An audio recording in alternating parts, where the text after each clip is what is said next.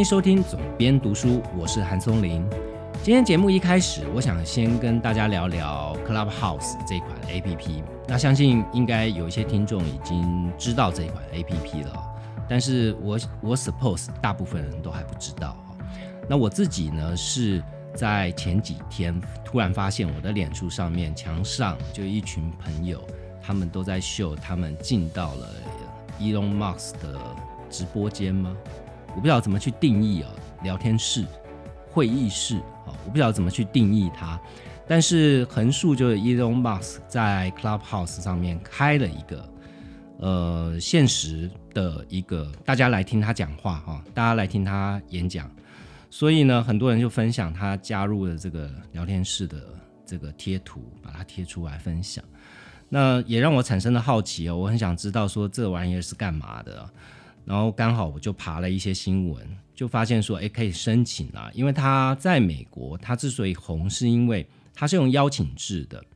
然后你就申请，申请以后，如果里面有你认识的朋友，他认识你，他会 approve 你。那你申请进去了以后，你就会得到两个可以 approve 别人的资格啊，就是说你可以推荐别人来申请，或者是呢，当别人要申请的时候，你的朋友要申请的时候，你可以推荐他哈。那你也只有两个机会，所以呢，我就试着申请了。那很幸运的，我有一个朋友就呃直接就给我了授权，我就申请进去。我大概只花了。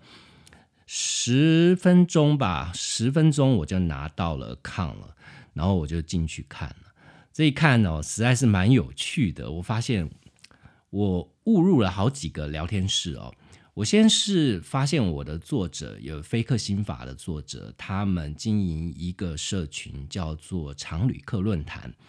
那他就他也在玩，他也在试，所以呢，他就在上面开了一个聊天室。那我就加入进去了，也误闯进去瞎聊一阵子。然后另外呢，我发现有一个地方记者，他们在也是我的朋友哈，我在脸书上面的朋友，所以我会知道他们在开什么聊天室。呃，他们开了一个地方记者聊天室，我也进去听了，我没有发言，但我就听他们分享他们使用经验。那里面有一些使用场景非常有趣哦，他们说。他们有曾经进到一个德国的聊天室哦，那那个聊天室呢，它的聊天室的名称叫 Silent Room。那顾名思义呢，就是一个极静的聊天室。那极静聊天室是什么意思呢？就是你登录进去以后，所有人都把 speaker 关掉，就没有人在里面讲话哦，所以这叫一个 Silent Room，太好玩了，真的太好笑了。然后另外有人也分享，就是说。他曾经进过一个聊天室，是邀请全世界所有的女性朋友在化妆的时候进去的一个聊天室，所以所有的在里面的人都是边化妆边聊天哦。所以这样的聊天室功能其实是想象无限哦，我觉得真的太好玩了。我大概会花一点时间来钻研它，但是呢，我钻研它的目的并不是我想要在上面消磨时间了，主要是因为。呃，前一阵子台北国际书展的时候，那因为我那时候做了好几集的访谈节目嘛，都是邀请我的作者。那那时候有告诉听众说，呃，国际书展的时候我都会在现场，所以如果有想要来聊聊天的，好，我就给自己起了一个题目叫“总编相谈”。所以如果你想要来聊天的话，你就透过私讯的方式跟我约时间。那约了时间，我可以在那边，也许在现场，我可以跟你聊个一个小时左右吧。那当然希望是有目的性的聊天了，所以，呃，希望你让我知道你想要问我什么，你想要我推荐你什么哪一方面的书，呃，或者是可以解答一些哪一方面的问题哦。先让我知道一些前因后果跟背景，那聊天的时候会比较有主题。所以呢。在国际书展黄掉了之后，当然我们上个礼拜办了一个线上书展等下节目的后半段我会介绍一下，就是我们这次线上书展我自己反省的一些东西哦，就是说实体怎么样去跨到线上，以及实体跨到线上以后，就我们这个在线上经验值极低的人哦，在跨到线上的时候会有什么样的问题，以及。呃，我自己是怎么想实体跨到线上这件事，是不是一定要跨呢？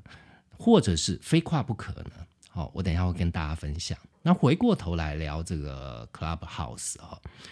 我那时候就在想一个想法，诶，我原本是想说，因为有听众他问我说，国际书展虽然取消了，但是不是能够说我们还是可以再约时间再聊？哦，那当然他们也非常体谅啊，国际书展期间我把它转到线上去。然后我一定是非常的忙碌，所以他说我们可以日后再约，没有问题。那我就说，也许呢，我来想想方法，怎么样把这个总编相谈这个题目，把它放到线上去。那一开始我的想法是说，我把它用润来做。那润大家都知道，因为疫情的关系，所以它变成一个无可取代的独角兽了。然后非常多人都润这个功能，我自己在上，呃，我每个礼拜会上一次的，我有一个外师哦，然后他是住在土耳其哦，非常有趣，他是一个土耳其跟美国的 half，所以他更特别是他在北京，呃，童年的时候在北京长大，在北京居住长达九年的时间，那现在定居在土耳其。那我跟他是透过一个线上教学的软体哦，所以我每个礼拜会跟他上一次课，其实就是保持跟外国人聊天的一个习惯而已啦，没那么严肃啊。那我们用的就是会跳接到 Zoom 这个会议室里面去，所以一开始我想的是用润哈，我只要开一个会议室，然后再邀请哦要跟我谈的朋友进来就好了。但是呢，因为这个好像有点 boring 哈，呃，但是好像是现在最好的解决方案，所以我就去找说，哎，有没有更自动化一点哦？就是只要我把有那个 A P P 是呃 Calendar 的功能，它可以我把我空闲的时间把它排列上去，然后就可以让呃听众有兴趣的听众就直接的在上面去点选他预约。要跟我预约的时段哦，就好像线上课程一样。我在想说这个可能性，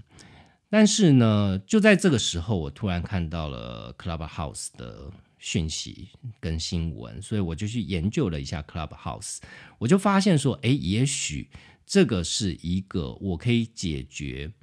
呃总篇相谈的一个方式哈，因为。呃，就我周边的朋友，陆续都开始有人加入了这个 A P P 哦。看起来，因为在 Elon Musk 的推波助澜之下哦，我想会越来越多人加入这个新的软体哦。那也许我们就可以来玩一个这样的总编相谈的线上版哦。就是说，如果你想跟我约时间的话，就请你加入呃 Clubhouse。那你。其实很简单，你只要在你的，它好像唯一的缺点就是它好像现在只有 iOS 版本，所以你如果是用 Apple Podcast，但我想问题不大啦，因为我的听众，就我从后台数据上面来看，我的听众很大的比例是 Apple Podcast 上面的哈，所以我们就先这样来玩吧。就是一方面呢，各位听众也学习到一个最新的声音软体哈。它有点像呃线上聊天室跟线上广播的概念，因为如果人多的话，它就是一个演讲了哈，所以其实不是聊天而已。那欢迎大家就是说，你直接去登录那个呃 Clubhouse 这个 A P P，你从手机上面可以去下载这个 A P P，然后你就当然你申请那个 account，我觉得并不难申请啦。那你你就把你的手机号码留上去，他会发一个验证码给你，然后会完成所有的程序以后，他就会告诉你说，呃，他们会经过审核，所以你必须要等一下。那这个等的时间，maybe 像我很快啊，十分钟我就收到了通知。那也许很慢，很慢的原因可能是因为他去，因为他会跟你的脸书的联络人哦，或者是 Twitter 或 IG 吧，他会跟你联络人做总和。那如果你刚好有联络人，你认识的朋友在上面，他推荐你或他 approve 你就很快。那当然就是看时间哈。那反正我们就来玩一个这个游戏，大家都认识一一个最新的、最 trendy 的一个 A P P 哦，可以来认识一下。所以你申请好账号，然后你申请的账号，你进来以后，你来找我哦。我在上面的名字叫做 Golden Hand G O R D O N H A N，你就来找我，你可以 follow 我，然后你可以呼叫我，whatever 哈，你就找到我，我会看我有多少 follower 哈。那如果你真的完成这样的手续，然后我没有理你，你就发一样啊，发私讯给我就好了。韩松林的编辑手机上面发私讯给我，我都会看到。那我们就来用 Clubhouse，我们就来玩一下哈。不管是我哪天有空，我就来个群聊，或者是呃，我们就设一对一的对谈哈，这个都是可以的。那 Clubhouse 它在我刚刚研究了一下它的功能，它在你 star 一个 room，它叫做 room，好，就是开一个房间的意思哈，其实跟 room 的概念很像。那它就是只是润是目的性的嘛，就是你为了线上教学，为了线上会议哈，为了企业这样的需求，但它这个就是把它跟 social media 做一个结合，但是没有影像哈，只有声音，它只能用讲的。而且它有一个特色哈，我觉得也是非常有吸引力的特色，也是非常符合总编相谈的特色，就是呢，这在上面讲的东西哦，所有都是呃离开了就消失了，它不会留存任何的声音挡在上面，所以它是一个非常私密，也也不会担心说那些声音的外流，我觉得太好了。如果大家来找我总编相谈，你可能问我一些问题哦。那问我这些问题，也许有可能是你自己的隐私，对吧？那当然是我也不想背负那个责任嘛。就是最好这些东西，就是我们听过、讲过、聊过就忘了哈。所以这个功能真的太好，所以我为什么鼓励大家，就是说你现在就上。呃，Clubhouse 去申请一个 account，然后也许我们就可以来玩一下哈，玩一下 Clubhouse 的这个总编相谈的这个群聊或者是一对一的对谈。你申请一个账号下来以后，你也可以试着去跟你的朋友去做一个 room，然后这个 room 就像我刚刚讲的，它可以是任何的主题哈，甚至你还可以设定规则，就是说进到这个房间。你必须遵守以下三点规则，它在右上角会有一个告示，然后你按下去就会显示出这个房间的规则。那大家进到这个房间，然后主持人就呃自己讲，或者是把话题丢给其他的人，让其他的人接着发言。如果你在这个群里面，你想要发言，它有在右下角有一个小 icon，就按下去以后，这是呃 r i s e hand，就是举手，举手。要发言哈，那主持人，呃，他如果觉得你不是来乱的哈，他就会把发言权交给你哈。所以这个，呃，我觉得这个软体基本上是蛮有趣的哈。那如果我们可以在上面做一个呃实验性质的事情，我甚至觉得它会变成是一个 podcaster 拿来补足呃平台互动性不足的一个。你也许如果你长期在听 podcast。你会发现说有蛮多的 podcaster，他们在 Telegram 上面都有开社团。我之前有想过这个问题哦，但是我总觉得是不晓得哪里怪，因为我这个是一个说书节目嘛，其实大家并没有不像投资理财节目啊，或者是说我之前节目有推荐过那个意识，那他因为他某一个程度也算投资理财节目啦，只是他是在谈艺术品哦，那自然呢就会有很多人。会要在上面去做互动哈，那 Telegram 是最好的方法，但是呢，我觉得 Clubhouse 也许是另外一个 solution 哦。我推测接下来会有非常多的 Podcaster 开始在 Clubhouse 上面去开这样的社群，变成一个他随意的一个 Snap，就是一个短时间的，就是丢出去的一个东西哈。那现在还不晓得它的运用会是什么。呃，总之我们就看看吧，然后自己也参与玩玩看哈。那刚刚分享的这个是 Clubhouse，所以麻烦如果要持续找我总编相谈的朋友，就赶快去申请一个账号。呃，第二部分我想聊一聊，就是上个礼拜线上书展哈。那这个线上书展的过程有点有点奇怪哈，就是说跟一般传统书展不太一样。因为我前几集都是邀请我的作家，那邀请作家嘛，终究是希望导流到书展，哈，希望大家共同来关注书展这件事。但大家也知道了，在书展开办前的一百二十个小时，这个书展取消了。那当然是一个非常可惜的事情，因为对于我们出版业者来讲，我们已经准备两年了哈。第一年去年推倒重来，今年还是一样推倒重来哈。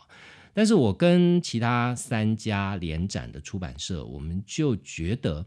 这件事应该不不应该就这样把它放着哈。当然放着是一个方法，你完全就是嗯不办就不办了，像去年就是这样嘛，因为那时候疫情非常紧张哈。所以不办就不办，就把它放着，我们就各自回去做各自的事情了。但今年呢，看起来就是呃没有那么的紧张，所以我们好像还是可以做点事，所以我们就兜起来了，用一百二十个小时的时间，我们里面有一个启明出版的呃发行人林胜修哦，他先前他大学是念 computer science，所以他的网站。写程式的能力非常厉害啊！他公司的网站都他自己写的。他去年办了一个他们十周年的展，所以这个他有一个现成的架构哈。那我们就把四家出版社的书把它放进去，然后重新再建一个网站，把我们原本要用在国际书展上面的设计，把它当做这个网站的一个皮。你可以把它想象成外面那一层皮哦。那另外在实质上面呢，你必须要办活动嘛。我们在实体的国际书展，我们都办了活动，所以我们就把国际书展实体活动全部把这些作者一一邀请，重新排时间，把它转成线上的模式。那因为要做线上的活动，所以你必须要采购器材，我们就花了一些预算，我们在很短的时间之内，大概就在三四天左右，我们建制了一个直播室。那必须要有两台的摄影机，必须要有三四座的灯光要打灯，然后要有混音的设备，要有两台以上的电脑去支做支援。尤其我们呃，像写乐，因为我们有一位作家许玉，他也是非常知名的 podcaster，他人在美国，在加州，在洛杉矶，所以呢，我们就必须要透过连线的方式。来跟他办一场线上的讲座，那这样的过程呢，其实经过了六天。老实讲，我们四家出版社都还是以实体的纸本书为主要的收入来源。虽然这几年呢，电子书的业绩哦是不断的在成长，但是呢，它还没有占到一家出版社一个足够大的份额。所以严格来讲，我们都还是一个以实体业务为主的公司。好，不管是不是出版社，我们的。业务都还是仰赖实体商品的贩售。那这一次呢，我们把整个贩售全数转到了线上，我们把所有的行销也全数转到了线上。哈，在这个过程里面，我们就学到了很多事情。譬如说，呃，我们都想当然尔，线上什么都能卖，什么都不奇怪，对吧？但偏偏呢。线上的最大限制哦，其实金流也还好。现在的金流串接其实相对来讲是方便的，但是呢，在物流上面啊，你就会碰到。所以为什么这么多的线上购物平台，他们花了这么多钱去建制他们的 warehouse、他们的仓库、他们的物流体系、他们的车队运送系统，甚至做到时间内送达这样的目标哦。那如果你真的参与进去，你就会知道这其实是很难的事。譬如说，我碰到的就是两个问题哦。我的作家里面，像 C M Flower 的老板林宗友，我之前曾经邀请他来上 Podcast，那我就在跟他谈呐，就是说在书展之前，我就跟他谈说，我们是不是可以设计一个。花礼，因为刚好碰到是快要过年了嘛，所以把你的书跟你的花把它打包，然后我们在国际书展的展位上面来去卖这样的商品哈。那这样算是一个异业结盟啊，既帮到书，又帮到他的品牌，也让他实际上能够销售商品哦。但这样的东西，你会觉得说，那线上就卖啊？问题是线上就没办法卖哈。碰到问题是什么？因为中永的花哦，它是属于易碎品，它很容易在运送的过程有受到伤害，所以中永的花呢，就是 CN Flower 的花都是他们自己配送。哈，那这里面就会出现了一个 bug，就是在我们的线上书城、我们的线上书展的这个接单的平台哦，如果我要让这个商品能够成，它就变成必须要一张一张单是人工的，而且。金流从我们这边进来，然后物流要从林总呃 CM Flower 这边出去哈，这是一个非常繁琐的过程，增加了非常多困难度以及不确定性，而且会导导致非常多客诉哦。那因为只有六天，所以我们最后就忍痛的取消这个商品。另外一个商品呢，也是原本要在国际书展做贩售，就是我的另外一位作者《公益星球全书》的郑说说。他帮我们写乐做了一款写乐琴酒 Solar Gin 哈，那这款金酒呃，老实讲了，这几天这样陆续的卖，我们也是透过脸书这样卖，也卖的差不多了，大概还剩几组吧，十组以下了。那我一开始也在想说，我要把这个商品，就是书加酒这样的商品，能不能把它搬到线上卖？哦，后来还是不行，而且这个不行的非常干脆哈，就是线上不能卖酒，因为你没办法去 check 买的人的年龄哈，你没办法去呃集合他的年龄，所以这个这件事也没办法做。所以当我们从实体转到线上的时候，其实都会有产生非常多的问题哦。实物上的问题我觉得还好，更大的是其实是心态的问题。我们在四家出版社办展的过程，尤其是后面我们把它整个转到线上的过程，就会开始非常多的讨论哈。到底国际书展这样的形式，是不是有可能以后都变成了一个大规模的线上书展？不管疫情有没有持续哈，因为现在呢，在疫情之后，我们都发现了全世界都建立起一个远距的概念。如果我们今天说台北国际书展是华人圈书展的一大盛事，因为台湾就是繁体中文的出版的主力嘛，哈，其他使用繁体中文的地方，其实出版量都不如台湾来的大。台湾又是在全世界出版市场里面，呃，每年的出书品项数。其实对照我们的人口比例，哈，我曾经看过一个数字是非常非常高的，应该是全世界排名前三了。我们每年有三万多种新书上市，那呃，我们的人口只有两千三百万，哈，所以对照欧美国家，我们是排在非常非常前面的。如果我们自诩是一个华文文化圈的一个重要的领头羊，我们的书展很重要。事实上，我们也有非常多的海外的这个中文的读者，哈，希望能够参与台北国际书展的盛事。我们这次在线上书展的时候，就以一个非常奇特的数字哦，我们在 YouTube 上面看到的，就是我们办的这一系列所有的活动。我们在台湾的收视群体只有百分之四十九，其他有高达百分之五十一的收视群体是来自于海外哦。这次书展呢，呃，线上书展，我们有高达二十万分钟的浏览，就是我们四家所策划的这一系列的活动，有总共有二十万分钟。这其实是相当惊人的数字啦！来看过的人有一万七千多人哦，这其实是我自己都看到这个数字都吓一跳。但这里面有一半是海外的海外的读者哈，他来看我们的活动，这其实这一点是让我们四家主办方最惊讶，同时也最振奋的一件事。为什么？因为文化是。文化是没有国界的哈，就是说，不管你距离在哪里，你对于内容的渴求是不受距离的限制的。所以，如果我们当我们做一些事情，它可以突破距离的限制。今天我们假设都是像我们这一次这样线上书展这样的思考，所以我们做的书就不再受到距离的限制了。也就是说，我可能。哦，百分之五十一的海外市场这件事，就有可能会是出版业的一个机会哈。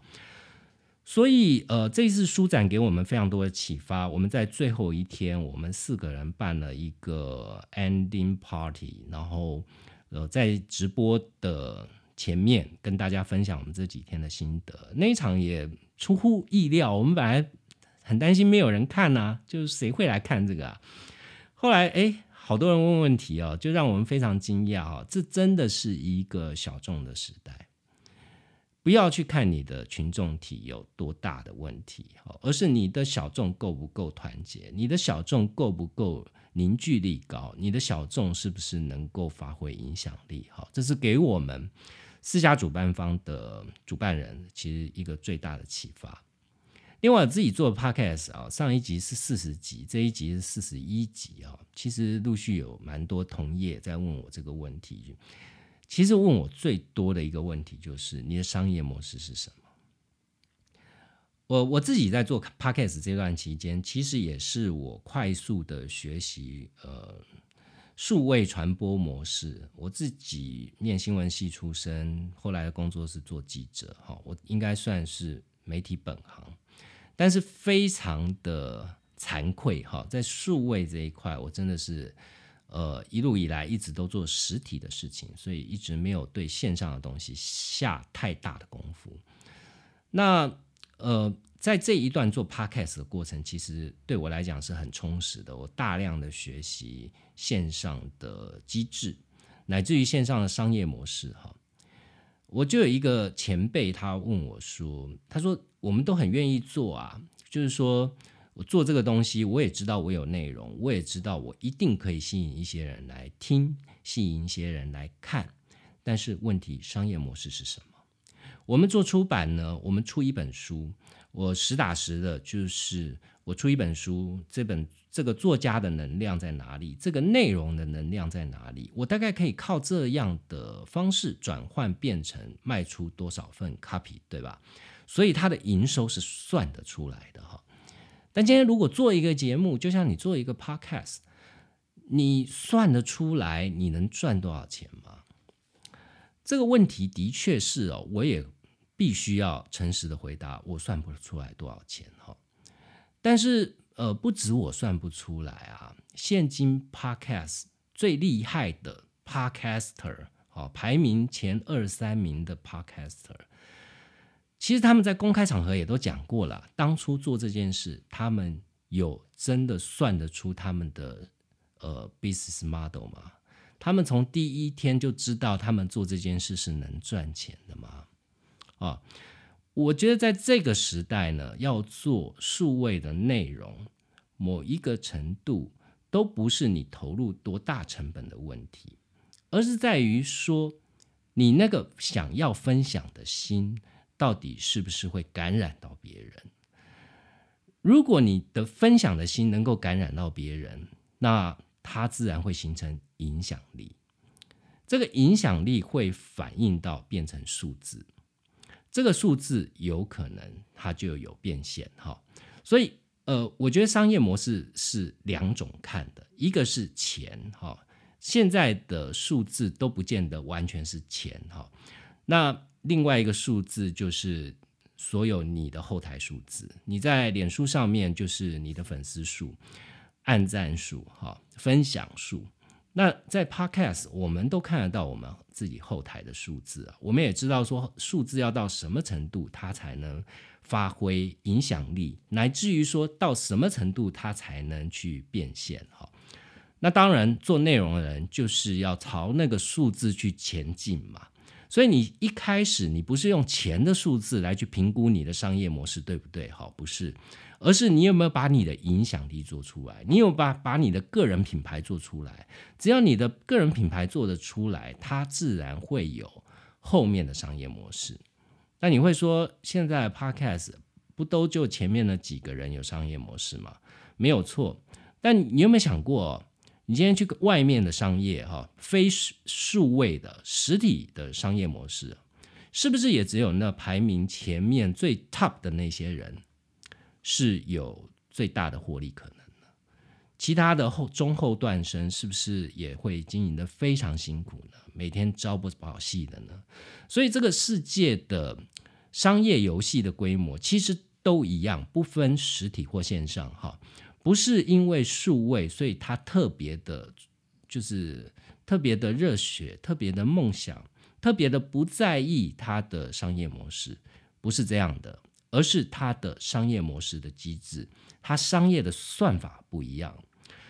也就是说，如果你还是保持着用实体的商业模式的概念来去看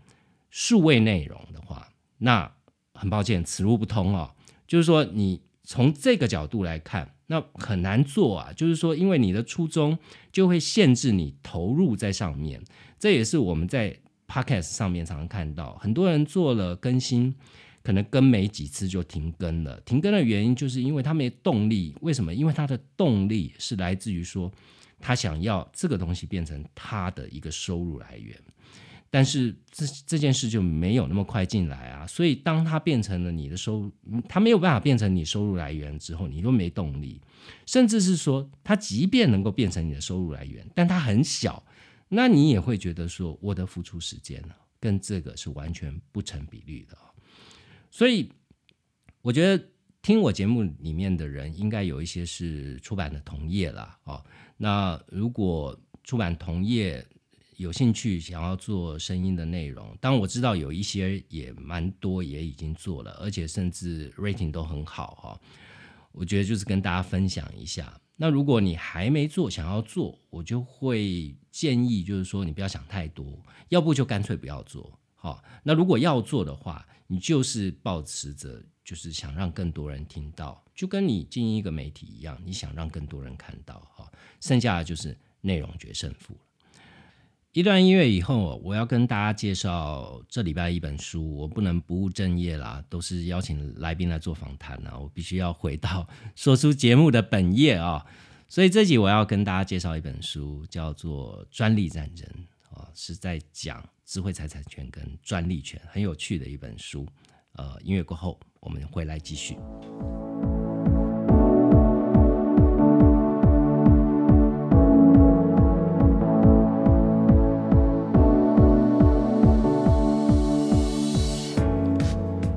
为什么我会在这一集哦？同时前面讲了说书展，我们在做线上书展，然后谈到说从实体的业者去转向线上发展，中间会碰到的一些困难，以及思维上面的一些障碍哈，跟这一本呃专利战争这本书到底有什么关系哦？我觉得实际上面的关系当然是没有，但是专利这件事同样也是跟线上一样哦，就是如果你从实体的角度来看，它是一个虚的东西哈，但专利这件事对于现在的企业经营来讲，其实是越来越重要了。在我们出版圈呢，当然所谓的专利就是所谓的著作权哦，那在其他的领域，譬如说在。IT 产业或者是在呃电机电器啊，所谓的制造生产行业，乃至于像是医疗生技，像现在我们看到，因为疫情这个疫苗的研发，这都归属在所谓的专利权的范围之内，基本上是包山包海哈。为什么这本书我会看到呢？是因为我被他的其中一句标题吸引了，他说。最需要保密的最尖端的技术，其实厂商并不会去申请专利，到底是为什么呢？好，然后这一本书《专利战争》这本书哦，它其实是一个日本作家写的。这位日本作家叫做久慈直登，他的背景呢，他本来就是本田技研工业智慧财产权的部长哈。他在本田技研负责这样的工作长达十年之久，之后呢，他又转任，他曾经当过日本的智慧财产权学会，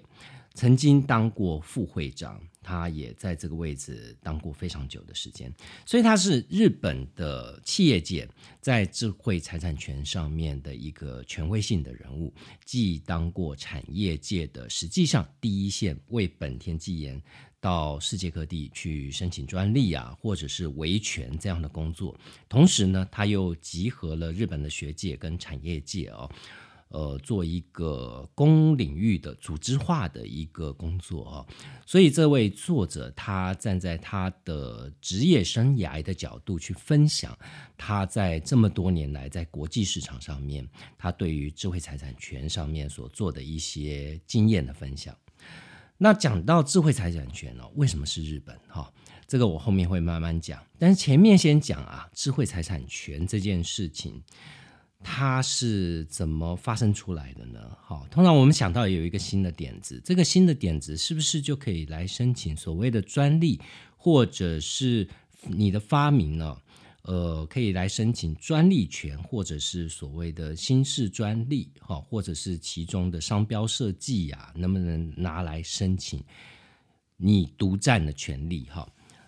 这里面作者举到了一个例子，哈，他说。一个点子可以产生许多专利，哈，他讲的这个情境呢，是非常多企业在训练他们专门拿来申请专利的这个技术开发人员，他的训练课程，哈，他会叫这些人说：假设你的脑子中间浮现了一个点子，有一个方法呢，可以帮助你具体的去发展这个点子。你就可以一直盯着这个点子看，然后开始思考以下的问题啊。第一个是试着把它的一部分的要素，这件事情、这个想法、这个点子其中的一部分要素换成别的要素。第二个是试着和其他的要素组合在一起。好，第三个把尺寸放大到极限。第四个是把尺寸缩小到极限。第五个是试着把顺序颠倒过来，第六个试着否定它其中的一个部分，第七个是试着扭转或弯曲它，第八个是试着把它运用在别的技术领域，第九个是试着把现实的事物转换成为想象的事物。哈，那这九个法则就是它其实是一个。呃，我这样看起来，它像是一个 brainstorming 的一个 guideline，就是说，它引导这些技术发明的人员怎么样去思考你的想法、你的创意、你的点子到底能不能去思呃申请专利，或者是你有没有可能想出更多的点子来申请专利这件事啊？这个让我想到了。我记得以前我在编咖啡书的时候，我以前很久以前我编了一本咖啡学的书，它里面就有讲到二战时代美国人因为呃战场上面啊，美国大兵要喝咖啡嘛，所以大部分国内的咖啡哦都被征调到使用到战场上面，让战场上面的将士呢可以喝一杯提神醒脑的咖啡，乃至于说。国内的咖啡需求就严重的不足，所以在战争期间呢，就有咖啡的厂商，他就用另外一种植物叫莴苣的根，他用这个根菊苣啊，呃，我刚说错了，不好意思，是菊苣哈，他用菊苣的根拿来烘焙，产生出来类似咖啡的味道哈。那呃，如果你有兴趣哦，其实你也可以把。黄豆拿去炒哈，基本上因为它，但是它比较软呐，所以你把黄豆炒用炒的，它同样会产生酶纳反应，同样会让黄豆的颜色变成呃深褐色，乃至于慢慢趋近于黑色哈。但是呢，它可一样啊，你可以把它研磨，然后一样用咖啡的方式冲泡哈。它也是一杯类似咖啡的饮料，但是当然风味差很多了，哈，里面的化学物质不一样，所以风味差很多。同时呢，它也没有咖啡因了。所以呢，在战争期间，就有咖啡工厂，它用菊苣来去混冲咖啡。因为市场上都需求啊，但偏偏没有原料啊，所以一开始是用一部分的咖啡，一部分的菊苣烘焙起来，把它掺起来来卖。后来甚至有这个全部都用菊苣的根来去烘焙的这个假咖啡哈。为什么我会想到这个例子呢？就是他刚刚里面提到的一个要素哈，譬如说你把一部分的元素换成其他的元素哈，像咖啡这个就是啊。他这是一个因地制宜嘛，或者因为当时的情势所需哈，他变成他想方设法去找出来的解决方案。所以一个点子的发明呢，其实内部企业内部催生点子的发明是有方法的哈。那大部分呢，全世界的专利申请，大部分都是透过这样的方法，不断的去集合一项创意，它是不是可以拿到去申请？呃，可不可以这个创意是可以到拿去申请专利的地步？哈，所以呢，很多的专利，这就造成一个现象啊。老实讲啊，我一直觉得没有谁比谁更聪明了，大家中聪明才智，除了极少数天才。大家的聪明才智其实都差不多，很多的专利呢，其实都源自于同一个点子。历史上呢，一些被称之为世界大发明的产品，其实在同一个时间呢，都有很多人做出相同的发明哦。最常见的例子就是电话，电话的发明人是贝尔，我们都知道，呃，贝尔这个品牌，当然它就是纪念电话的发明人贝尔。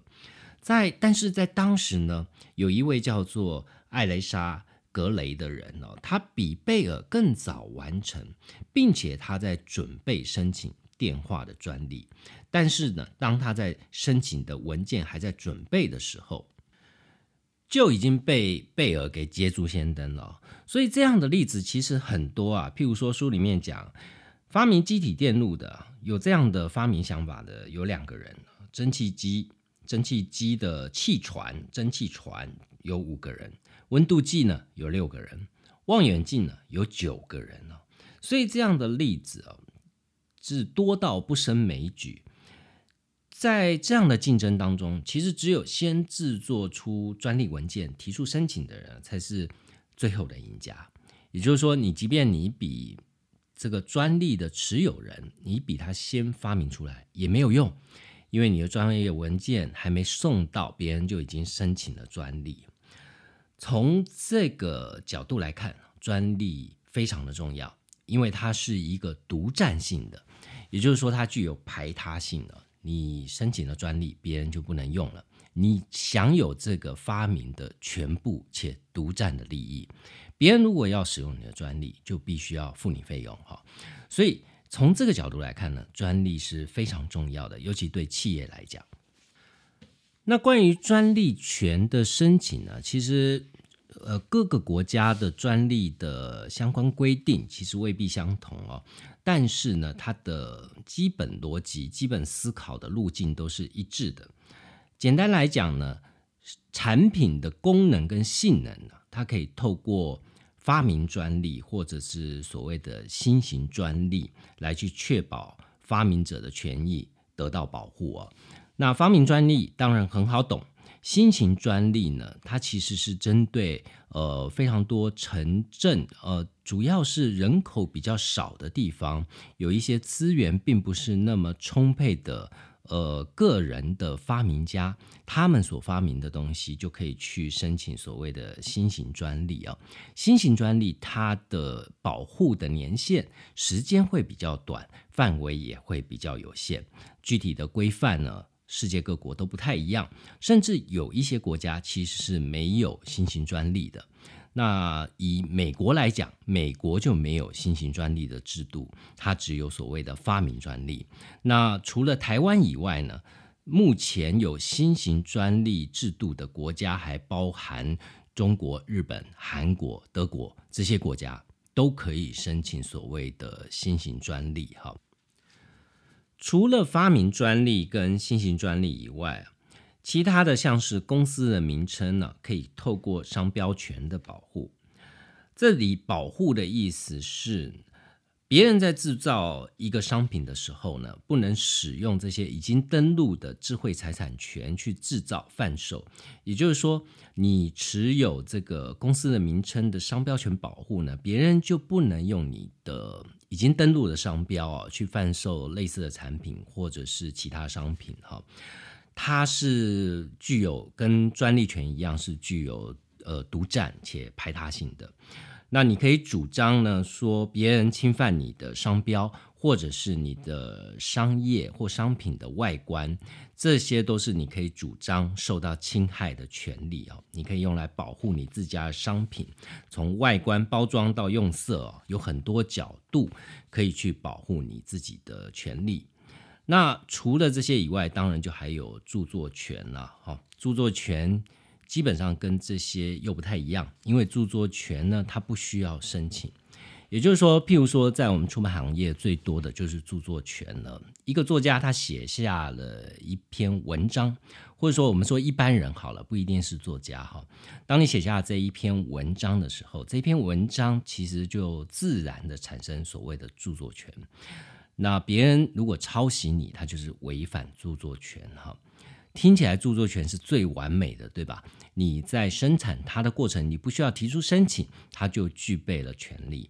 但是著作权呢，它的所谓的侵权，其实第一个非常难以举证哈。第二个，它只要经过一些稍微的调整，基本上就不太是符合侵权了。也就是说，呃，在我们出版了哈。我自己做过的书哦，其实书名都被人家抄过很多很多次了。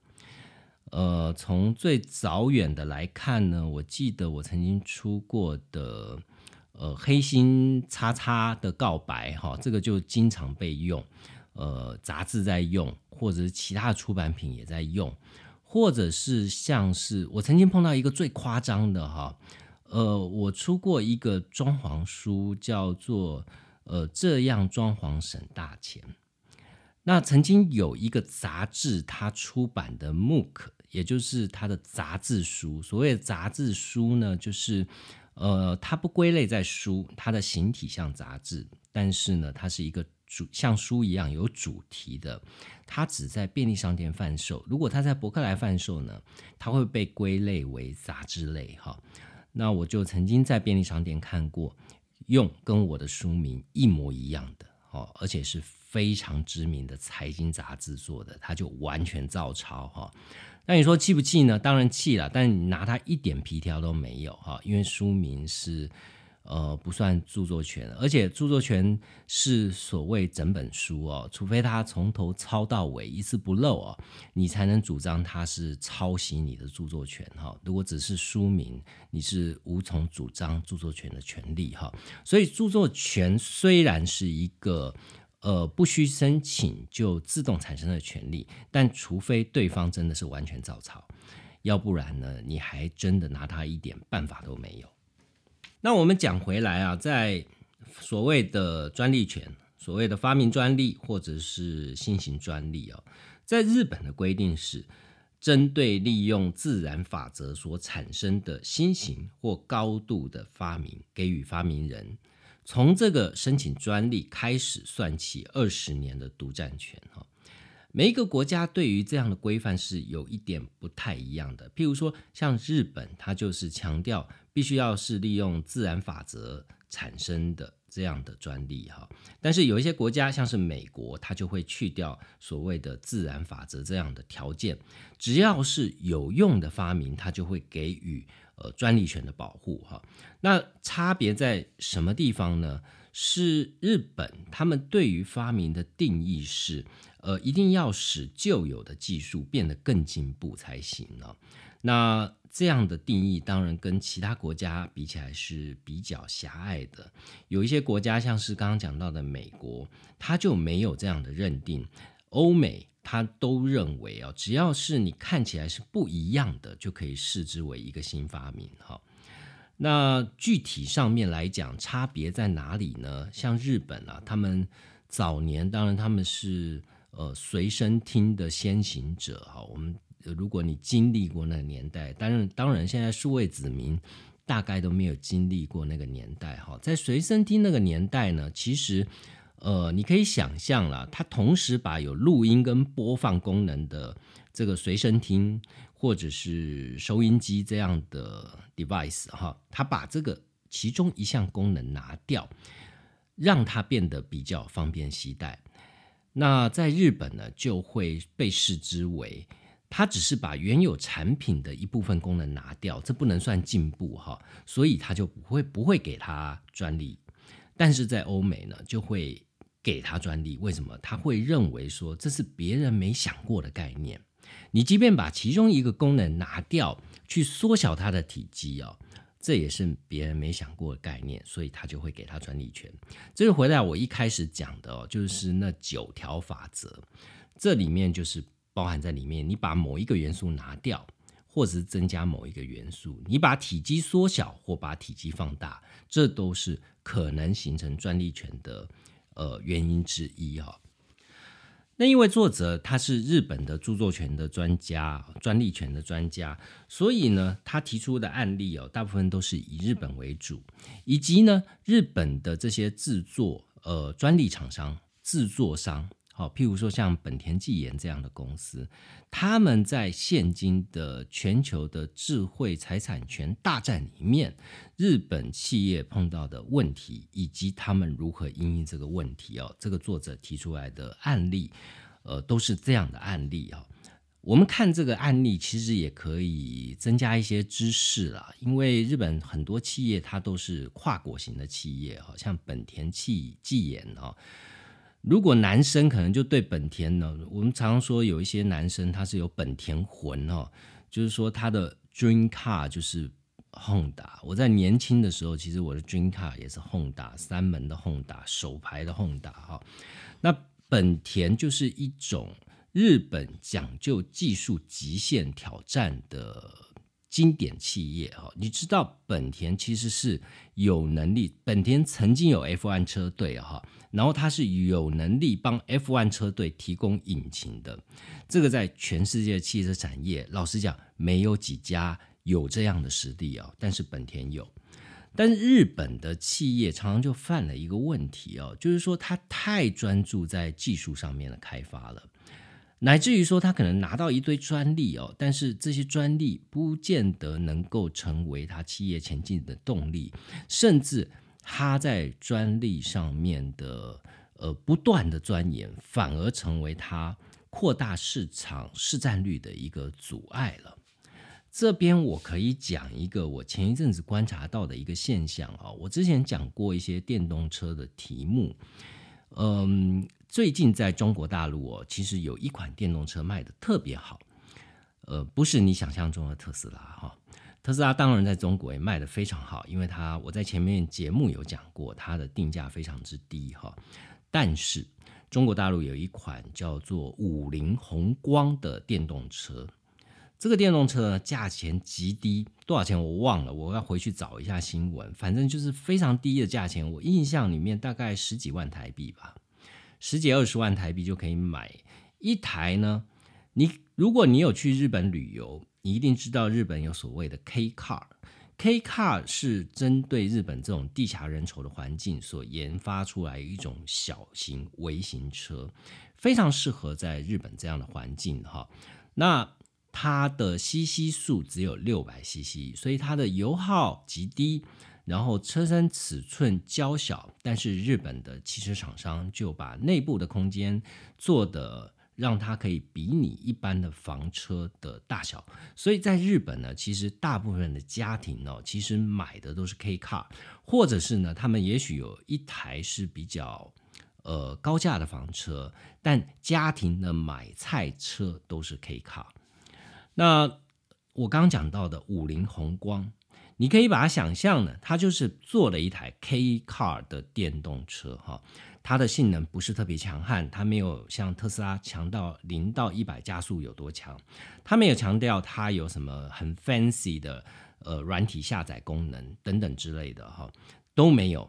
它的续航力也仅仅只是基本哈，大概可以让你跑个两百公里以内吧，大概一百多公里充一次电哈，但是呢。它有一个完全无敌的，就是价格，它价格极低，是大概中国的二二线城市、三线城市，呃，乃至于小地方哈，你都可以用很低的价钱去买到。最最重要的是，因为中国给予电动车相当大的补贴，所以呢，你要买一台电动车，你是很容易上牌的。他们所谓上牌，就是呃，你要拿到那个车牌，它不像台湾，你任何人去买车，你都可以去监理所申请车牌。他们要上牌是要抽签的，尤其是像北上广这种大城市哦，买买一台车难不是难在买车，难是难在取得车牌。所以呢，你如果买电动车，车牌是很快就可以拿到了，就不需要像买汽油车等那么久啊。那五菱宏光就因为这样的政策的优势，它其实技术上面没有特别先进，但他就看准电动车取牌容易。售价低廉，呃，城市里面用够用了，当做家庭买这台车接送小孩，这样也够用了，所以他就在中国大陆市场哦取到一个极其惊人的呃销售成绩了，哈，所以很多的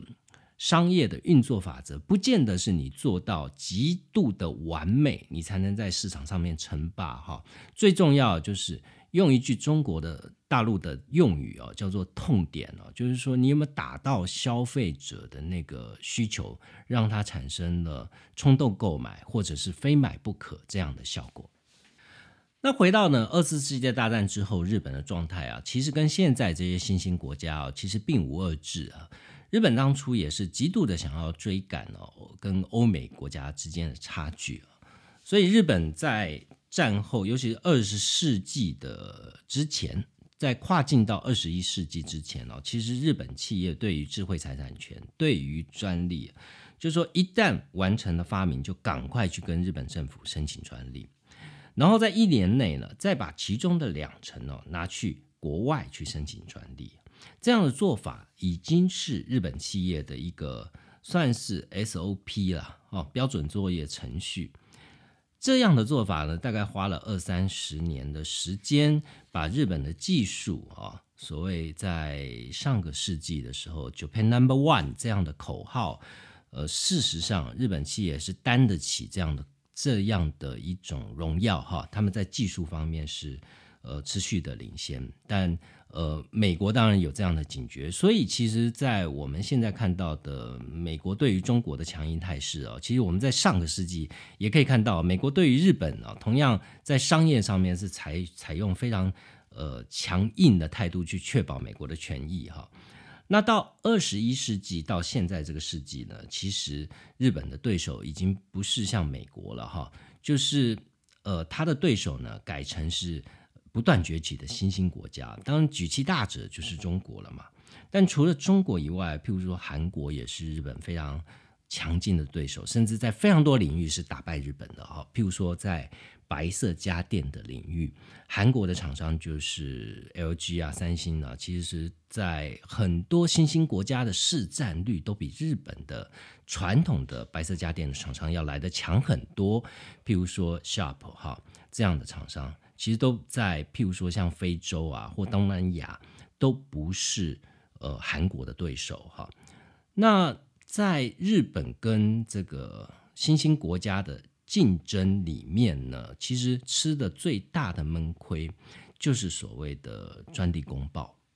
专利公报是什么意思呢？就是说你今天要知道某一个国家它有没有申请什么样的专利哦，这样的情报资讯。它是公开的，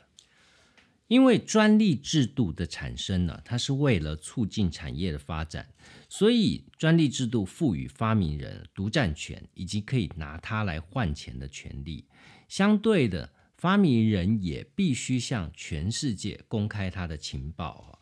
他的目的是透过公开，促使他人的发明可以超越你申请的这个专利所拥有的技术哦。也就是说，专利制度它是奠基在呃前人种树，后人乘凉吧，应该是可以是这样解释哈。然后希望奠基在原本的基础上面，不断的去精益求精哈。但是这样的公开情报也造成有很多的新兴国家哦，变成它一个取巧的方法了。因为以目前来看呢。要产生一件专利哦，大概要需要多少的研发费用？以日美欧这些很多大企业的情况来讲，如果你在电机、电器这样的行业，一件专利大概要花五千万日币，那差不多是一千多万台币左右哈。汽车业一件大概是一亿日元哈。医药产业哈，我们刚刚讲到的生技医药大概要数十亿元哦，所以生技行业是一个。当然，他们非常重视专利啦，但他们取得专利的代价也极其之高哈。所以说，新兴国家的企业只要能够解读一件日本的专利申请内容，就等于是省下这么大额的开发成本哈。那他们解读日本的这个专利啊，他们是怎么去用它呢？其实，呃，这些新兴国家的做法啊。就是很简单，它就直接针对日本的专利加以去改良哈。那因为这样的状况，所以日本的企业它在新的这个申请专利的战略上面就必须要做出一些改变哈。也就是说，在这本书，在我刚刚讲多为什么我对这本书会有兴趣。因为它的文案上面讲说，最需要保密、最尖端的技术，其实不会申请专利哈。这跟我们一般人传统思考是完全相反的。我们都认为，越是珍贵的这个技术，越需要专利的保护，这应该是呃合情合理的吧？但事实上是很多是没有的哦。譬如说，他这里面提到的就是。呃，无法从市场上贩售的商品去得知它背后生产技术的东西，其实就不必申请专利哦。还有就是说，如果可以透过几种不同的生产技术产去产生同样的产品哦，或者是光靠材料分析没有办法去理解这个商品背后的生产过程。譬如说，像它必须要在什么样的温度跟什么样的时间下去做这个制成，哈，这样的技术也不用申请。那你可以想啊，就是说，它的理论很简单哦，就是说，如果别人搞不清楚你怎么做，你还不如不申请，因为你不申请的话，你的这项新发明、你的新技术，并不会呈现在。必须要对全世界揭露的专利公报上面，也就是说，那些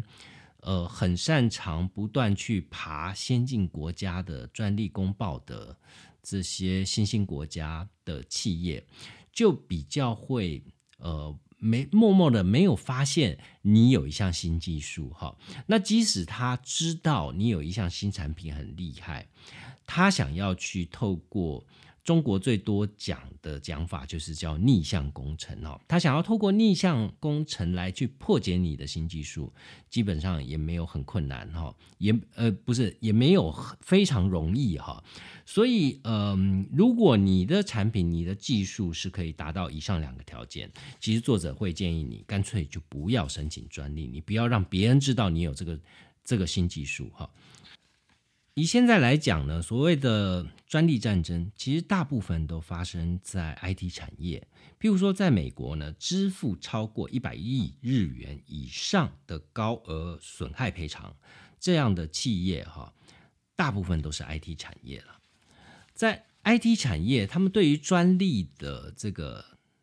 战略，他们的呃，对于抢占专利，或者是透过专利。技术来巩固他们原本的优势，他们其实也是有策略跟方法的。譬如说，作者就讲说，IBM 他们的制裁战略，说智慧财产权的战略是针对高收益的部门，大量集中申请专利啊。也就是说，他不是把所有 IBM 的所有的技术全部都去申请专利。刚刚有提到，其实申请专利是需要大额的成本的。那你全面性的去申请，其实也是划不来的嘛。当然，你申请专利，你还要评估说这个专利本身可以带给你的呃获利，或者是它本身的价值哦。所以，IBM 的战略是针对高收益的部门。它即使重复都没关系哦，它会针对这个高收益部门相关的所有专利，它只要能够想得到的，全部都去申请哈。那作者的解析就是说，像这样的战略，它就是为了攻击所做的考量哈，他把整个专利权布的密密麻麻，你只要不小心踩到了，你就必须付出高额的赔偿。如果是以防御为主，也就是说，呃，你是要以别人不侵权为原则，并不是要去。呃，用你的高收益部门去强化你高收收益部门的收益，乃至于去让其他企业对你做出巨额的赔偿哈。如果是以防御为主哈，就会是呃像盖城墙的方式啊，就是有一些多，有一些少，用这样的方式来去筑起你的智慧财产权的城墙哈。那但是呢，在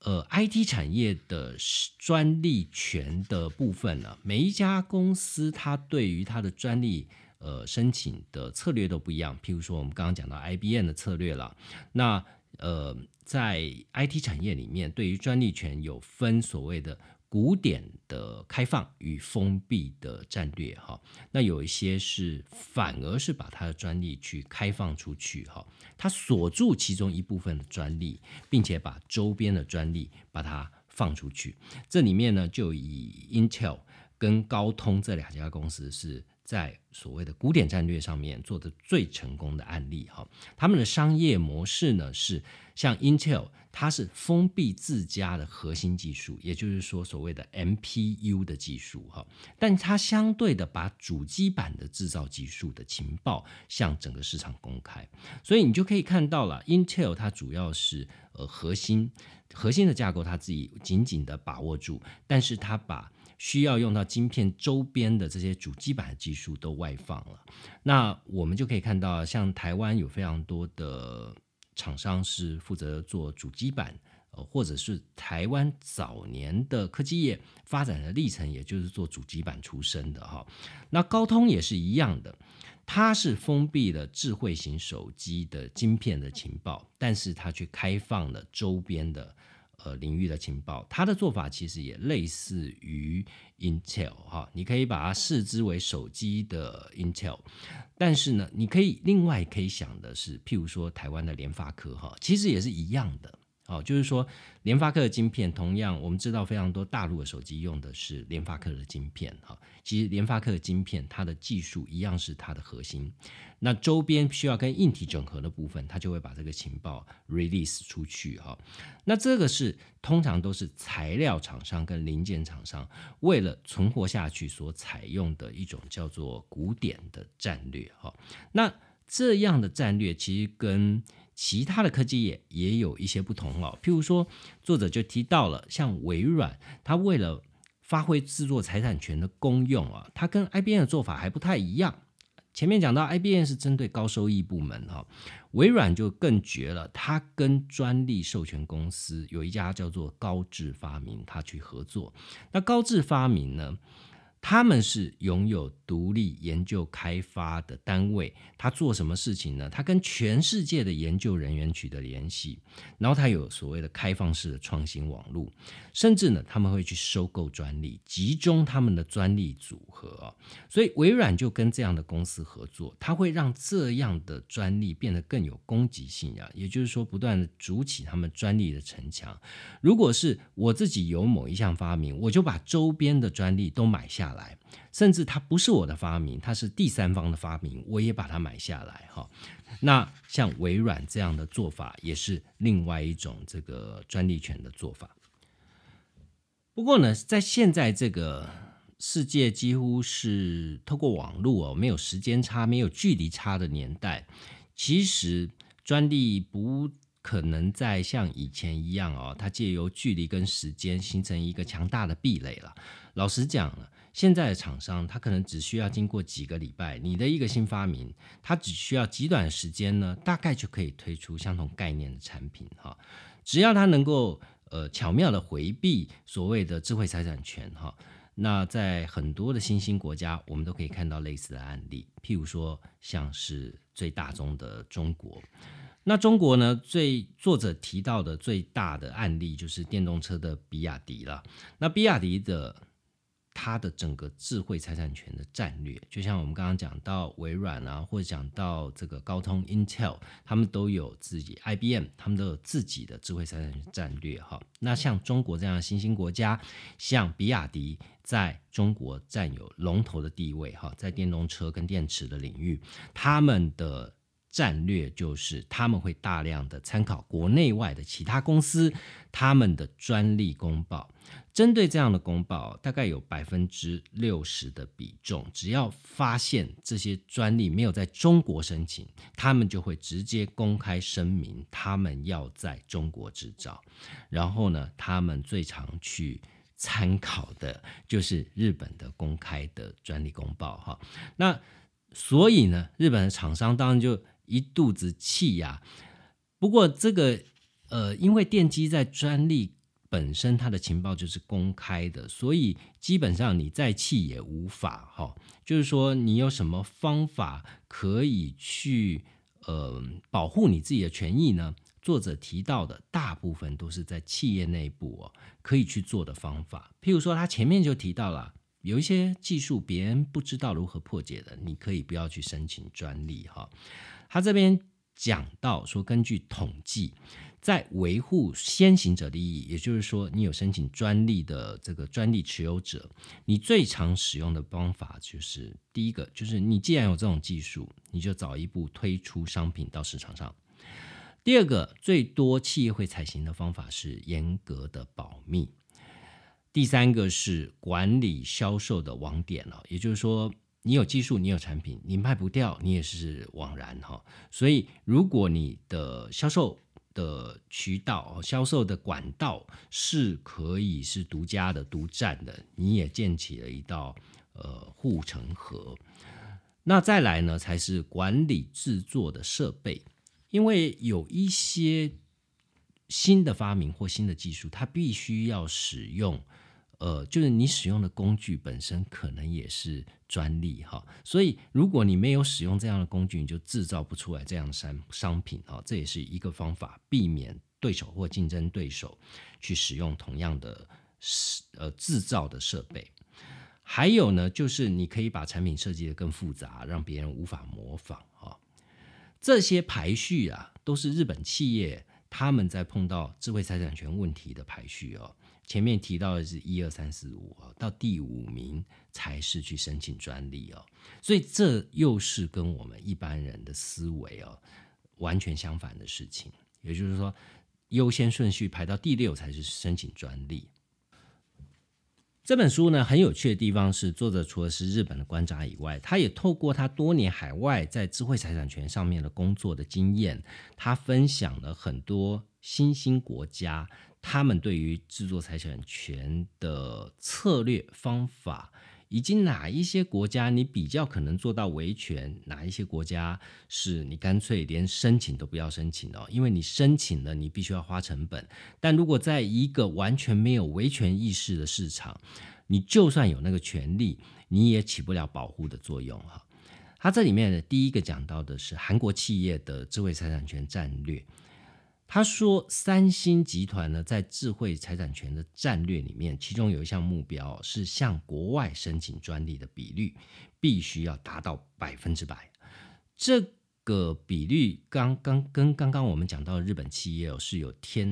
壤之别的悬殊哦。日本企业大概只有百分之十到百分之二十的比率，但是三星是百分之百都要申请国外的专利。当然，因为韩国是以出口。导向为主的国家哈，那在韩国的这个申请的件数哦，也会跟呃日本的专利的申请件数也差别非常的大，因为在日本的企业申请日本专利一年大概是数千件了，但是日本企业去申请韩国的专利的件数啊，大概只有在日本申请专利的一成左右啊。那由于日本企业向韩国申请的专利非常少，也就是说，呃，你都不来申请嘛，所以我韩国我就可以参考你日本企业的专利公报啊，你没有申请的，通通我来申请，我就在韩国申请。那韩国厂商更贱的是什么？他们更厉害哦。他们在韩国申请的明明是日本的发明了日本的专利，他在韩国申请以后，他就根据韩国的专利来向他们出口的其他国家去申请专利啊。譬如说，有一些日本企业没有去申请的市场，像是非洲或南美洲这些新兴的国家，那这些国家呢，韩国就去申请了，所以。一个日本发明的专利，结果被韩国在他们韩国申请专利之后，又到非洲跟南美洲去申请，就变成韩国企业的专利哦。这个战略的确是相当具有侵略性，而且非常聪明的，从而可以想象为什么像我前面提到的白色家电，日本的韩呃日本的白色家电厂商哦，在很多新兴国家市场都被韩国人打假的哈。那作者也提到，呃，另外一个非常有趣的国家叫做俄罗斯。俄罗斯的专利呢，跟其他全世界各国有一点不太一样哦。俄俄罗斯还在被称为苏联的时代，那是美苏冷战时代。苏联，你没想过，苏联这种社会主义国家啊，它也有所谓的专利公报哈。但是呢，苏联去申请专业专利的。项目都不是什么最先进的技术哦，为什么？它就国营企业啊，申请专利是要干嘛？也就是说，它譬如说它的军火工军火工业跟这个航太工业很强，呃，俄罗斯是可以完全自力打造战机、自力打造火箭，嗯，美国可以做到，它都可以做得到啊。但是俄罗斯不需要去申请这些专利啊？为什么国家造它，对不对？谁敢谁敢盗版啊？对啊，所以呢，俄罗斯它的专利权呈现一个非常奇特的样貌，哈，就是说，俄罗斯通常是他们申请专利都会定一个呃非常专业的技术主题哦，譬如说他们要研究铝这项材质，然后他们就会发。就会花非常多年的时间去专心的把铝这个主题研究的非常透彻，在一个非常狭窄的领域哦，他会申请跟这个材料科学相关的这个专利跟技术哈。那他当然，俄罗斯的这种做法，让他在某一些领域，譬如说，我们现在看到中国的，即便像中国的现在，他们号称所谓的隐形战机有歼二十，他们的。发动机，他们的引擎都还是来自俄罗斯哦。俄罗斯在材料工学、材料科学这一块，的确是有非常强大以及不可取代的优势哈。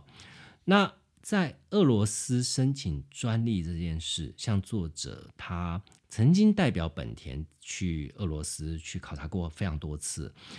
那当然，他的目的是要帮本田在俄罗斯去维权，但是他就发现了俄罗斯除了呃最大的问题哦，就是它的山寨品太多了。它山寨品多到什么程度呢？它山寨品是，如果你今天把山寨品全部都取缔了哈，那俄罗斯的老百姓就不用活了。它有非常多的山寨品，比如说像。呃，他这里面举到的例子 DVD 啦，但我不知道俄罗斯现在还看 DVD 吗？现在都 stream 了。呃，但是它有非常多的民生必需品都是呃山寨的。那在这种情况下呢，政府根本就不会认真查气嘛，因为这会引起民怨了。所以你花三百万元向俄罗斯申请专利哦，你是拿不到这个专利可以给你带来的利益。跟所带来的保护效果哈，这里面呢，另外提到一个我们台湾人非常陌生的地方，该如何申请专利？就是非洲。那非洲呢，非常吊诡的哈，非洲其实不是一个非洲的概念，也就是说，它这里面提到的是整个非洲呢，你必须要分成所谓的英语系非洲跟法语系非洲。从这两个角度来看，哈，所谓英语圈的非洲有十六个国家。那作者认为呢，在非洲智慧财产权最能发挥作用的国家哦，就是加纳这个国家。因为加纳这个国家呢，不只是你可以找得到值得信赖的呃智慧财产权专门打这个官司的律师哦，还有就是他们的政府对外国人的权利也是出比较多的善意。那在英语圈十六国里面，其他的还有说像是上比亚、新巴威、肯亚、乌干达这些国家，他们这些国家呢，从历史记录来看，都是比较认真对待制作智慧财产权的国家哦。所以他就会在非洲的策略上面就会建议说，你先申请英语圈的这十六国，它有一个组织叫做 ARIPO 这个组织，那一件专利就可以囊括多国政府来去使用哈。另外一个是法语圈十六国，它的缩写叫做 OAPI 哈。那呃这些国家呢，当然就是会比较次一点了，就是比起。呃，刚刚讲到的英语学国家发挥的效果就比较低。那如果你在那边有要做维权的动作，都可以。他的建议是可以暂缓的，因为你做跟没做是差不多的。所以他就说，你不用浪费这个钱了，你就申请英语圈的国家就可以了。我们会说的专利战争呢，因为这对企业来讲，尤其是跨国企业来讲，的确是一场战役啊。作者他有提到说，他曾经在本田的经验啊，他曾经在中国的时候跟中国的侵权者去谈判，然后呢，结果他们要开会嘛，开会的地点在某一家饭店的房间哈，结果呢，你知道中国的这个侵权方啊，就做了一个小动作，很厉害，他在饭店的房间的外面挂了一个牌子，上面写说与本田合作的会议哈。你想这扯不扯啊？它本来就是一个秘密会议啊，秘密会议谈的是什么？谈是你侵我的权呐。结果他他就大辣辣把这件事公开出来哈。然后另外呢，在这个开会的时候呢，呃，中方的这个侵权的企业就会跟他们讲哈，说。呃，我们真的非常崇拜本田啊，很想使用跟本田相同的技术哈。但是呢，我们现在只是在模仿跟学习这样的技术而已啊，我们没有要侵犯，没有要冒犯你们的智慧财产权的。我们很想学习，可不可以放过我们一马哈？就是你知道，谈判的时候有时候就是强强弱势关系哈。我们一般在商业谈判的时候，常会有一些人会提出来所谓的双赢策略，哈，就是说这件事情你搞到真正的玉石俱焚，也许对双方都没好处。那有没有可能找到双方都有下台阶，而且双方都能获利的方法呢？但是这边作者就提到了说，哎，在智慧财产权这件事啊，没有这回事哦，就是对方赢就是自己输哦，没有第二种方法了。所以行使第二。行使智慧财产权，你对你的对手心软啊，你就等于是给他们最优惠待遇。那你只要发生过一次呢，其他公司就会当人打蛇随棍上哈，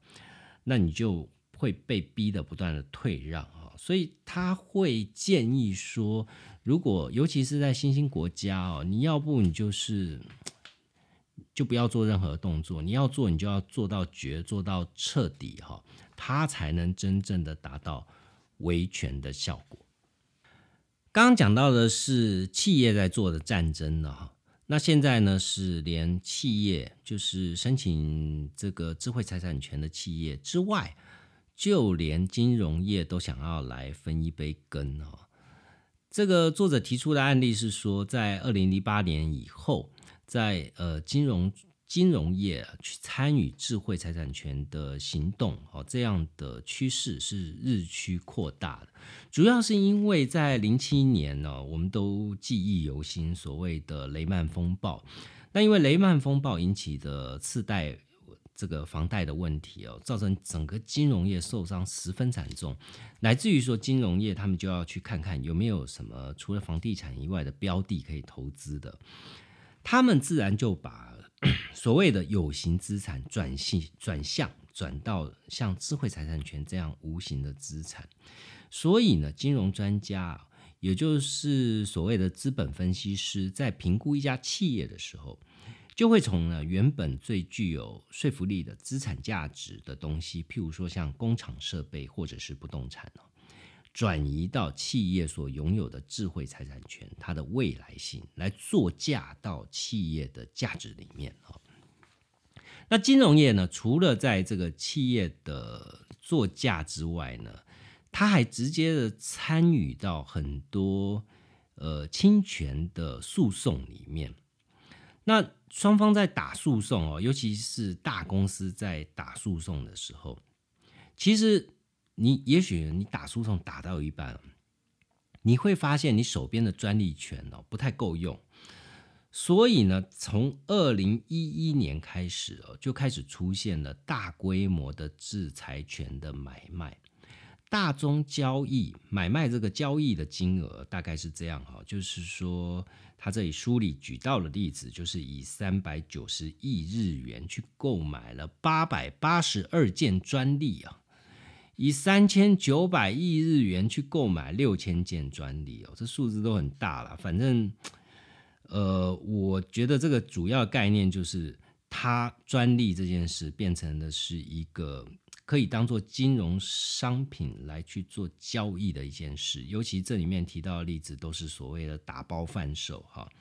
他们提到更惊人的数字是一兆日元，然后去购买一万七千件的专利啊。你这从每一个案例来看呢，每一件专利大约价值四千万日元到六千万日元，也就是呃分散来看啦，每一件大概是一千多万到两千万台币左右吧。那这些专利的买卖哈，就会造成了一个现象，也就是我们后面会讲到的所谓的智慧财产权的流氓啊，专利流氓的出现。那我先讲哈，为了避免这样的，你也知道说，当所有的专利只是为了在呃官司上面的攻防的时候，你可以想象啊，专利本身想要去提升人类的不断的求新求变、技术的进步这样的初衷哦，已经就不再纯粹了。我们不能说荡然无存呐，但是它终究是不太纯粹，它变成一个诉讼的工具了。所以呢，在日本哦，日本有一个机构叫做产业革新机构，它的英文缩写叫 INCJ，它是一间政府与民间共同出资的公司。这家机构呢，可以提供创新资源，最多达到两兆日元的规模的投资哦。他们目前投资的这个生计的智慧财产权基金这些标的哦，都已经在日本形成了一个。呃，在某一些领域形成一些护城河，为什么呢？因为呢，假设日本企业有计划要出售部分事业的时候，就可以避免这样的智慧财产权、这样的专利哦，不小心流到专利流氓的手中。在产业革新机构这样的官方跟民间合作组织，他们会先把这样的智慧财产权给买下来，然后再把这样的智慧财产权让渡给。呃，发行专利的许可或提供给其他的日本企业来使用，哈，这对于众多的日本，尤其是稍微弱势一点的中小企业来讲，是很大的助力，哈。那其实不只是日本的国家，哈，政府意识到这个问题，意识到专利战争的问题，必须要借由。公权力、政府的资源跟力量，我们可以看到这个案例就非常像，譬如说我们看到的新加坡主权基金，或者是杜拜的主权基金，哈。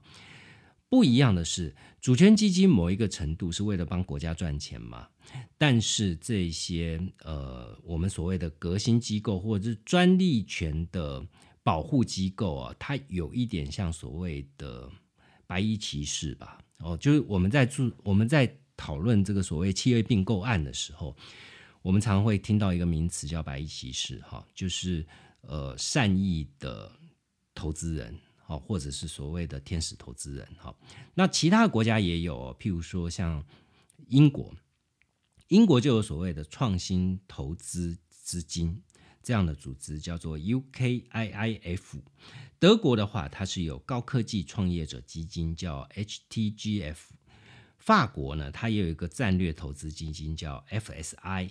那韩国则是叫做高智发明，叫做 IV 哈，这些都是呃我们可以看得到在呃发展比较前端的一些国家，他们有国家的呃资源在后面做支撑哦。我不晓得台湾有没有呃，如果听众知道台湾有的话，也麻烦呃在 Apple Podcast 下面留个言呢，让我们知道一下，更新一下这个台湾的状况。好，最后我们要来讲一下专利流氓了哈。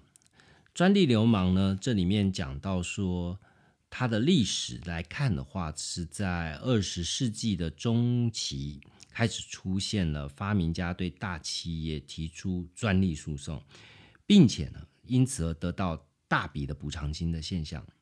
那这一些现象，他这一群人呢，就被称为是专利黑手党。呃，那在到二十一世纪呢，这些专利黑手党原本都是发明家哦，在二十一世纪就变成了由金融界出身的一群人，他建立了一个组织，大规模的从事类似这样的专利黑手党的工作啊。他们自己也不是发明家哦，他们是向第三者，也就是说向发明家或者是拥有这些专利的公司或个人去购买这样的专利。并且呢，有组织的去发动起了专利的诉讼。那为什么要这样做呢？当然是为了赚钱嘛。那这样为了获利的目的而提起的专利诉讼，这样的人就被称之为专利流氓哈。你会不知道说这样的专利诉讼到底能够带来多大的利益哈？其实根据统计啊。企业因为专利流氓啊，蒙受的损害的金额一年就高达八兆日元。你可以想象八兆日元是什么概念呢？是两兆多的台币啊，大大概是几乎是一个中型国家、小型国家一一整年的国民生产毛额。但由于它的规模太过庞大了，所以美国现在正在制定了可以规范这些专利流氓的法律。在两千年的时候，美国的专利诉讼中，与专利流氓相关的诉讼只有几趴而已，个位数字哈。但是到现在已经成长到百分之五十了哈。那这个趋势是非常吓人了，所以呃，现在公部门也就是法律面也开始制定相关的法律哦，要开始去压制所谓的专利流氓。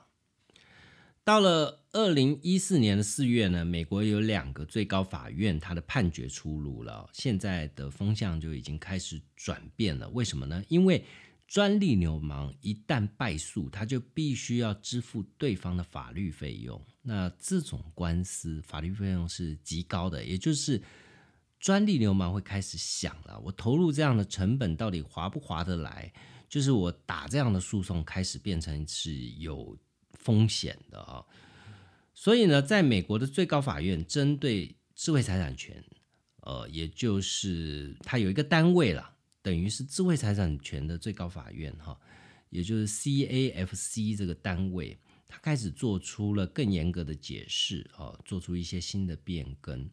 这样的做法呢，让专利流专利流氓啊，他诉讼会慢慢变得越来越少哦。那。美国这个专利流氓，当然他们也不是吃素的，啊所以他们就会朝其他国家哦去开始他们的这个削钱之路哦。接下来他们锁定的就是欧洲的统一专利法院哦，去产生规模经济的欧洲市场，去打这个专利诉讼。那大概现在的专利流氓的眼光，大部分就集中在美国跟欧洲。其他国家呢？这个作者讲到了，说日本他们考量到日本的市场规模啊，诉讼在手续上的繁琐，赔偿金额过低哦，因为终究嘛，美国有这个巨额赔偿的非常多的案例哦，所以在日本呢，这样的赔偿金额应该不会像美国那么高，所以打官司也是需要成本的，所以他们大概不在日本不在他们考量范围之内哈。那其他国家，我想就更等而次之了。前面讲到所有专利的制度的建立哦，其实里面有一个很重要重点，就是所谓独占性。独占性，呃，前面讲到的案例都是为了获利哈。有没有什么专利是它这个专利就是不为获利的呢？其实这样讨论是会越来越多了，尤其在二十一世纪之后。呃，作者提到，在两千零八年联合国气候变迁公约，它在第十四届的这个会议当中哦，其其中就有很多发展中的国家，他提出了批判。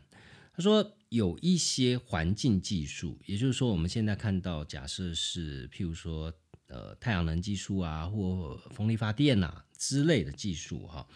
它以智慧财产权为名，由部分国家或企业所独占，哈，对于全世界的整个环境发展，并不是一件好事哦。所以他们的主张是啊，世界各国应该把这个协议所承认的这个强制授权这样的法令，用在所谓的环境技术上面，目的是希望能够确保全世界的环境保护以及人类的幸福哦。那同样的，除了环保以外，在健康问题也是一样哈。那我们前面讲了，生技产业的智慧财产权都是极耗金钱的，就是每一件专利都是数十亿元计算的。那事实上呢，世界卫生组织也时常对世界智慧财产权组织抛出许多具有挑战性的问题哦。譬如说，他们主张呢，为了将医疗品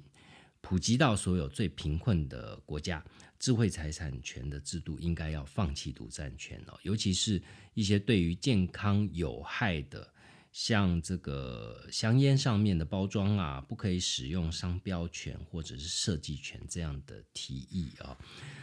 那像这样的提议呢，作者其实他举他自己的案例，他自己本身其实就在这个部分有所努力啊。事实上也有所谓实际的成效出来了。他说他曾经去跟日本政府建议哦，是不是可以由国家主导去推动一个技术交易的模式，去用在环境保护啊，或者是公益的用途上面。但是呢，日本政府没有给他任何回应啊，所以他直接向一个。国际组织叫做 WIPO，这样这个组织去提出这样的建议哈。那这样组织呢，当然就是因为它里面很多都是在企业服务过的人，所以他认为作者所提出的概念是可能可以发挥作用的，所以他就采行了，并且呢，直接催生了一个制度，专利制度叫做 WIPO Green。这样的制度啊，这个制度是什么呢？就是，嗯，它可以让这个专利授权人哈，申请专利的人可以有限度的授权，让其他人得以共用他的技术，去灵活的去运用这样的专利授权，让全世界都可以享用这样技术所带来的好处哦。那作者讲了说，在二零一三年的时候呢，日内瓦的世界知识产权组织正式的启动 WIPO Green 这个呃这个这个专利技术的一个工作吧，它应该算是一个 project 了。这个 project 呢，就好像一座展示全世界环境技术的一个百货公司哦，它目前已经登录了一千件以上的环境技术。那这些环境技术的持有人呢，可以在上面直接表示，呃，愿意提供哪些技术授权。需要这个技术的国家或企业，也可以在上面直接表示他希望取得哪一些授权。只要配对成功，负责交涉的人就可以接手两边的资源，展开不管是运用在公益或应用在商业上面的活动哈。那这样的。呃，一种专专利的权利的变形哦，其实就是我觉得是传统专利制度的一个升级版哦。也就是说，有一些东西其实真的专利的原意是希望借由独占来让新的技术越来越好，让人类的生活越来越好啊。但是因为利润，因为这个金钱，所以我们前面讲到了，会有非常多的，譬如说像金融业的介入了，把它变成实际可以操作的一个金融商品，或者是专利流氓，乃至于国家必须要介入这件事哦，到最后延伸出来说，用在公益跟用在环境的这个专利的组织。所以《专利战争》这本书哦，其实给我蛮多的醒思哦，就是说我们做很多事情的出发点呢，同样我回到前面我讲的那个线上的线上的商业模式这件事哈，当我们在做很多。呃，看起来没有那么明确的商业目标的时候，其实我们都会有一些彷徨哦，都会有一些茫然。那可能就因为它不是传统的一种模式吧，啊，我们就会觉得我们做它的意义到底在哪里啊？如果你用专利的概念去思考这件事哦，你就会觉得说，专利是呃，你的目的是什么？你的目的就是你的初衷嘛。你做这件事的初衷，如果完全是为了钱，那也可以，那你就专心为了钱哈。如果你做这件事初衷不是只有钱，那那件事情就拿到前面来。我觉得它一样是可以做的事啊，没有不能做哈。就像作者提出来的这个啊 WIPO Green 这个计划哈，它的确是呃，我不晓得它现在运作的如何啊，但从概念上面就是一个非常好的概念了。希望你喜欢今天《专利战争》这本书哦。如果有兴趣，或是你本身服务于大企业，有在从事相关的工作，或纯粹你对这个领域有兴趣，我都非常建议你把这本书买来看。它是二零一七年出版的，距今已经有一小段时间了。但是我觉得专利的这个领域哦，它的变动性不是太大，所以基本上取得一个通式的概念是没有问题的。